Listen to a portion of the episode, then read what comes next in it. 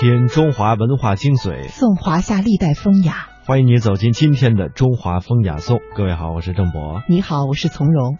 今天的节目中啊，我们想和你来谈谈诗。中国的诗歌啊，到现在已经有三千多岁了。得益于一代又一代诗人的耕耘，今天的我们才能够在诗句中再度的想象这三千年来的春华秋实、寒来暑往，并且再度感受到延续千年的诗情画意。今天的节目，我们就邀您和我们一起共赴一场诗歌漫步。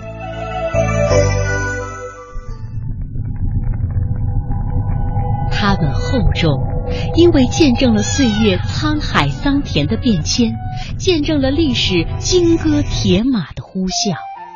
它们珍贵，因为岁月无法复制，历史不会重演。大明宫、大雁塔、颐和园、故宫、庐山，每一处都值得我们一再停留，细细回味与感知。中华风雅颂。人文中华。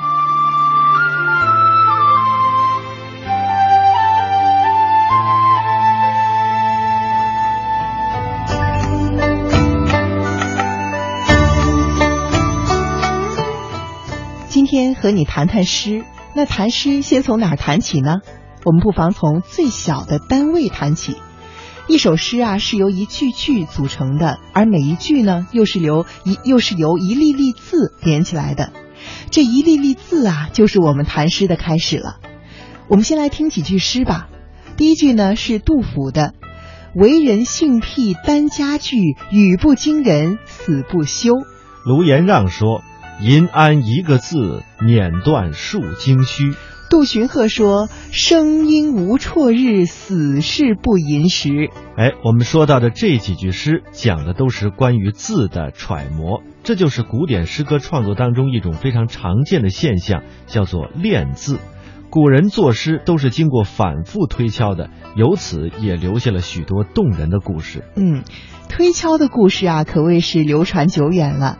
诗人贾岛有一次骑着驴去拜访朋友李渔。他在一路上啊，搜肠刮肚的想着诗句，终于得了两句：“鸟宿池边树，僧敲月下门。”反复的吟诵了几遍呢，又想将推改为敲啊，想将敲呢改为推。他犹豫不决啊，就在驴驴背上不断的做这个推敲的姿势，惹得路边的人是又好笑又惊讶。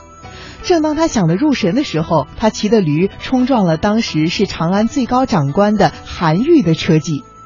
韩愈知道了原委之后，不但不治他的罪，还和他一起想，最后认为啊，还是用“敲”字比较好。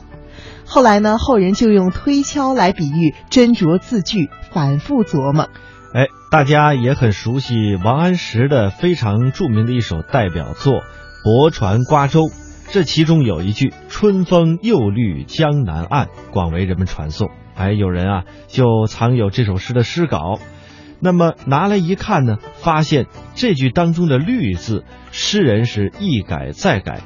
最初的时候他写的是“到”，后来把这个“到”字圈去了，加了一个批注，不好。后来他又改啊，改成了“过”，春风又过江南岸，也把它圈去了，又改改成了“入”。后来呢，又把这字呢改成了“满”，先后改了十多次，始定为“绿”。那么为什么呢？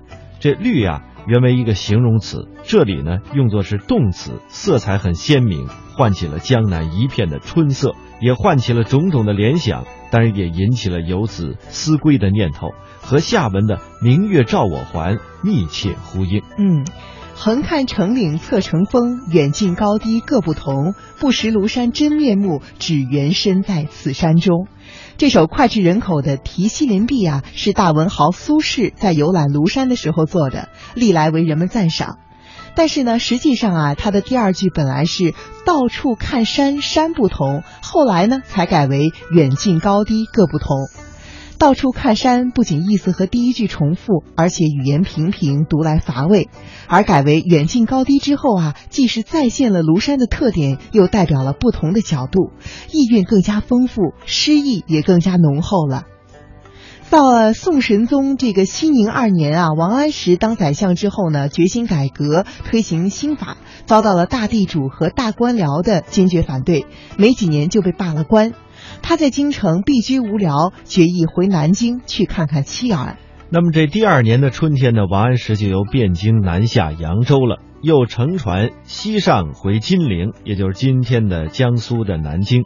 路过了京口，哎，也就是这个江苏的镇江，到了之后呢，这个隔江相望的瓜州的时候啊，船靠了码头，也就是不再走了。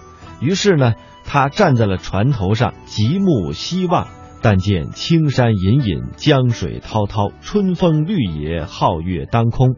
于是触景生情，更加怀念起金陵中山，又名紫金山那边的亲人来了。于是呢，他走进了船，拿出了纸笔，略加思索，就写了这样一首《泊船瓜洲》的诗：“京口瓜洲一水间，中山只隔数重山。春风又到江南岸，明月何时照我还？”写完这首诗之后啊，王安石觉得“春风又到江南岸”的“到”字呢太死了，看不出春风一到江南是什么景象，缺乏诗意。想了一会儿啊，他就提笔把“到”字圈掉，改为“过”字。后来细想呢，“春风又过江南岸”这个“过”字呢还是不太妥。虽然“过”比“到”更生动一些，写出了春风一掠而过的动态，但是想要用来表达自己回金陵的急切之情，仍然显得不足。于是呢，又圈掉了“过”字，改为了“入”字、“满”字。这样改了十多次啊，王安石仍然没有找到自己最满意的字。他觉得有些头疼，就走出船舱欣赏风景，让脑子休息一下。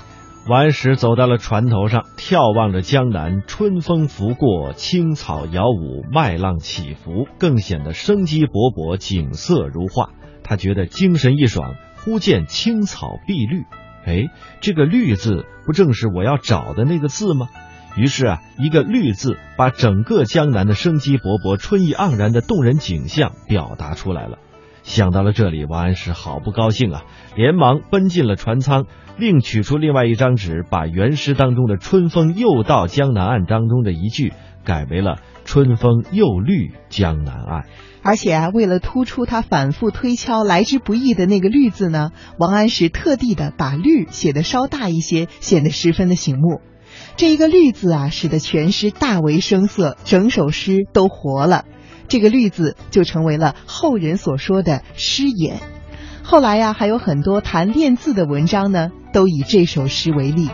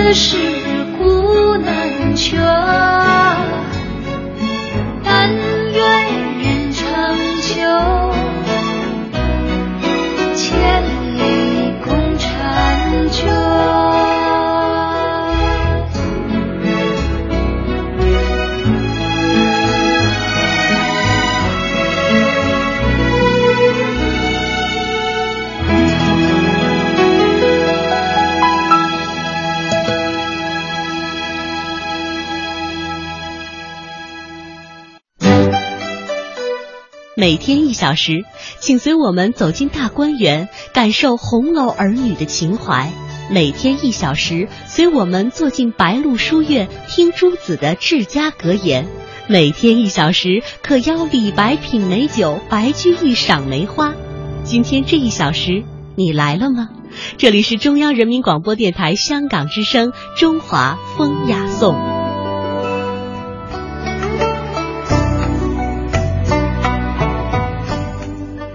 在诗歌中啊，练字呢是一种勤奋的精神，也是一种不让诗句落入俗套的追求。正是这几个或者说是呃很多个字呢，让全诗的意境飞出，情感表达更为彻底，也使诗歌有了一种言有尽而意无穷的效果，才有了很多的传世佳句。王国维在《人间词话》中说啊：“红杏枝头春意闹”，就是这一个“闹”字，使得境界全出。云破月来花弄影，就是这一个弄字，也使得境界全出。而闹和弄带来的意趣呢，正是练字的结果。不过呀，这练字绝非是一件容易的事。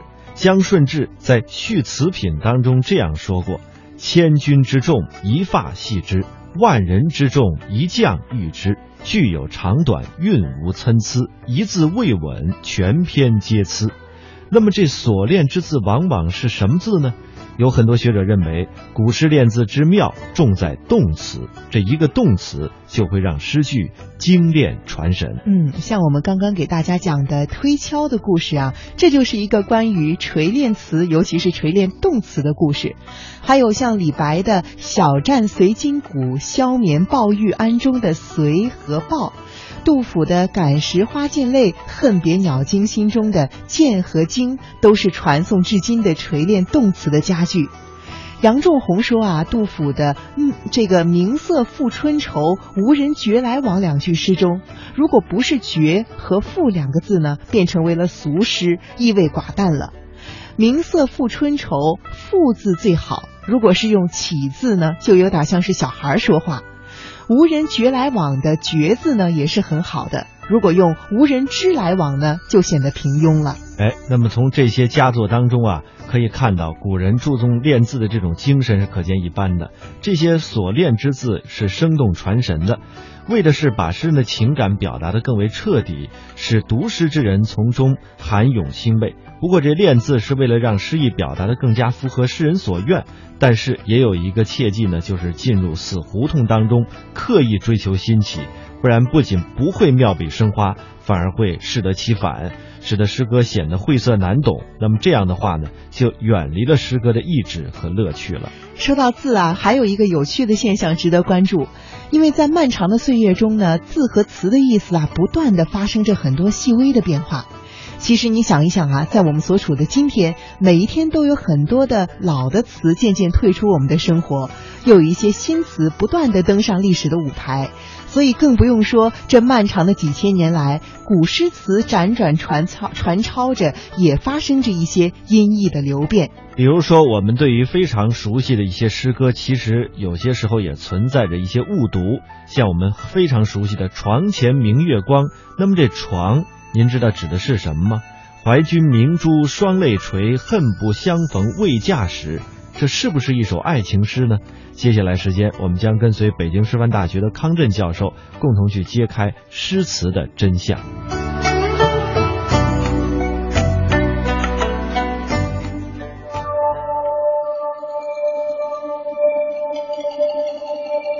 听起来非常有趣的一件事情。这首看上去最熟悉的诗呢？我们在阅读它的时候，是出现了一些误解，比如说这张床。那么在一千两百多年前的唐代，甚至更早些的时候，它有多种含义。第一，是榻，睡觉的地方。嗯，第二是什么呢？马扎，马扎、胡哎床。哎，胡床，嗯就是坐的那小板凳。还有一个是什么呢？就是刚才有一观众说的很好，是窗户的窗，它是通假了。嗯，还有一个意思是什么呢？指的是水井旁边的围栏。水井旁边的围栏，你是说怕小孩掉掉下去哎那个叫床。对，那个叫床。所以这个意思啊，比现在的床的意思要丰富的多。那李白写的这个床，是指您刚才说的几种意思当中的哪一种呢？这样子来理解的话呀，就必须要从这首诗的整体来看。啊，床前明月光，疑是地上霜。首先你要了解到，如果在家里边待着，月光照在你们家屋子里头，一般这个月光不会有感觉有霜的感觉，因为霜是在野外生的。这样这个卧榻的这个元素啊，实际上很快就被去掉了。但是有可能是皎洁的月光啊，照的地上发白，疑是地上霜，这也是一种比喻呢。是啊，但问题是，如果你在你们家室内，会有大面积的一大片的地被月光照在上面而产生霜的感觉吗？可能性很小。再有一个，举头望明月，低头思故乡。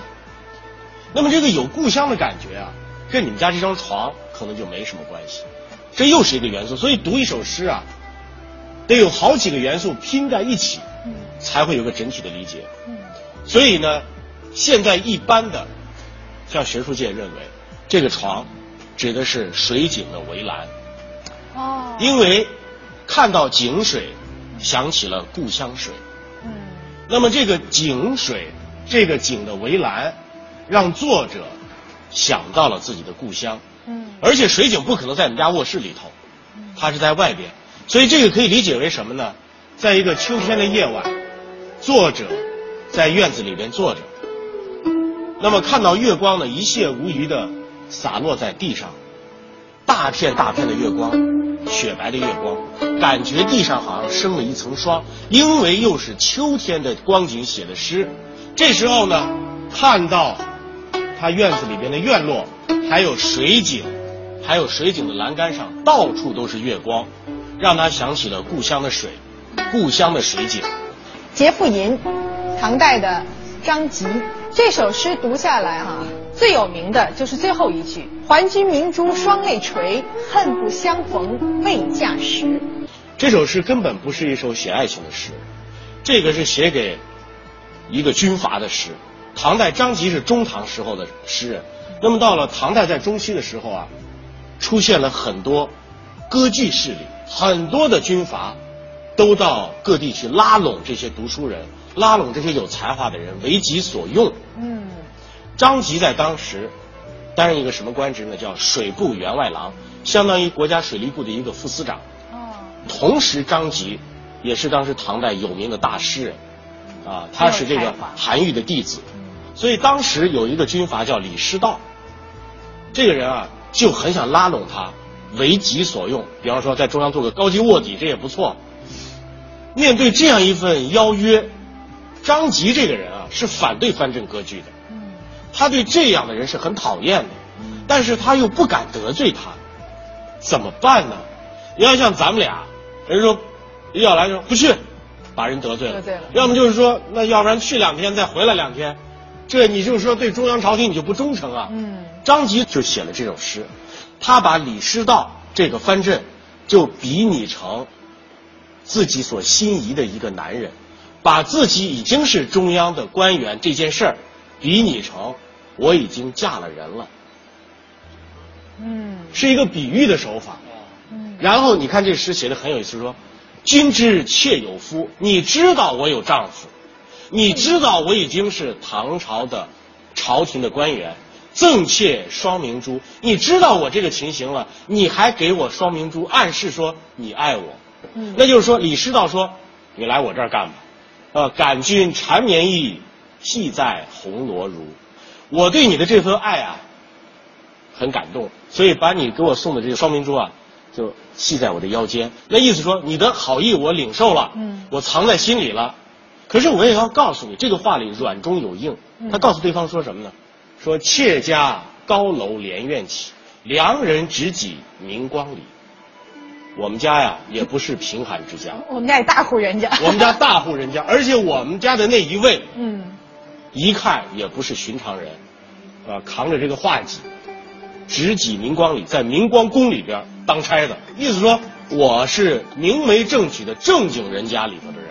政府官员，政府官员，哎，中央政府就是这个意思。然后又你又你你还得说人对方两句好话吧，啊是吧？知君用心如日月，我知道你的内心是很坦荡的，没有任何的坏心思，是夫是逆同生死。可是我跟你一样，也是一个光明正大的人，我跟我丈夫那是一直要白头到老的，两边的话都讲了，嗯，都没有错，错就错在我先嫁了，没办法。我把这珠子还给你我把这珠子还给你，一边还给你，我掉下来眼泪，恨不相逢未嫁时，只恨当初年纪轻的时候没碰上你啊！太棒了，写的，真的。如果是那藩王拿到这首诗啊，你也不能再对我做什么了，对你也不能把你怪我，夸到极致这非常妙，这。首诗写的啊非常妙，那可能就是默默的把这份爱藏在心里。默默无语，两眼泪啊，拿着珠子回去了。解读诗词的过程当中，大家发现哈、我们的传统的理解和它的真相相去甚远。那么为什么会出现这样的误解呢？主要是啊，中国这个汉语啊，汉字在它演变的过程当中，意义会发生很多的变化。当时的这个社会生活啊，在不断的丰富，嗯但是词语的这个数量啊，增长的速度没有那么快。嗯那么，所以有时候一个字呢，发生了一字多义的情况。第二个原因就是说，历史背景我们不了解。嗯像刚才这个《劫富吟》，历史背景非常复杂，因为中国古代的很多诗词，包括其他的文学作品，它的产生的背景是五花八门的。嗯因为古代的这个诗歌啊，诗人们写它的时候，有的当书信用，嗯有的是当借条用，它的用途非常之广。因为这个诗啊，在中国古代的生活当中占据很重要的地位，所以就是说，我们因为很多现在的观众朋友们，他们不了解，他们以为写诗就像我们现在诗一样，就是唯美的，嗯是吧？就是纯粹的文学。古代不是这样，所以因为这两个原因，我们现在对很多古诗的解读上就会出现一些偏差。这个应该这么讲，就是像类似“床前明月光”啊这样的诗，现在在咱们的中学语文课本里边，嗯这个“床”的解释已经改为“井栏”了。哦，我们小的时候好像咱们还没有，咱们还没有。这个说实在的，也是随着学术研究的不断推进，人们对这个诗的解读也在不断推进。嗯这是第一。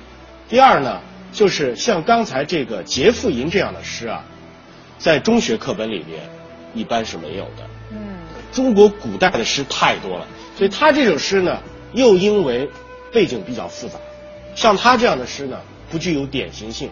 但是如果你去问中国任何一所大学的中文系的学生，说这首诗是怎么回事，他都知道。像在一千两百年前，文化的普及程度没有我们现在这样高，嗯这是首先第一条。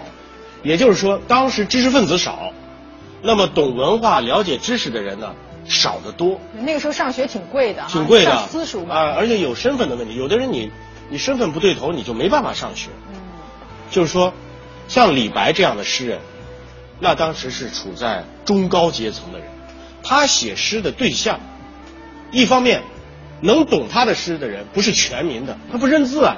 但是在他们自己的圈子里头，比方在知识分子的圈子里头，或者是有着相当于我们现在初中以上文化程度的人，他当时写这样的诗，大家都能知道。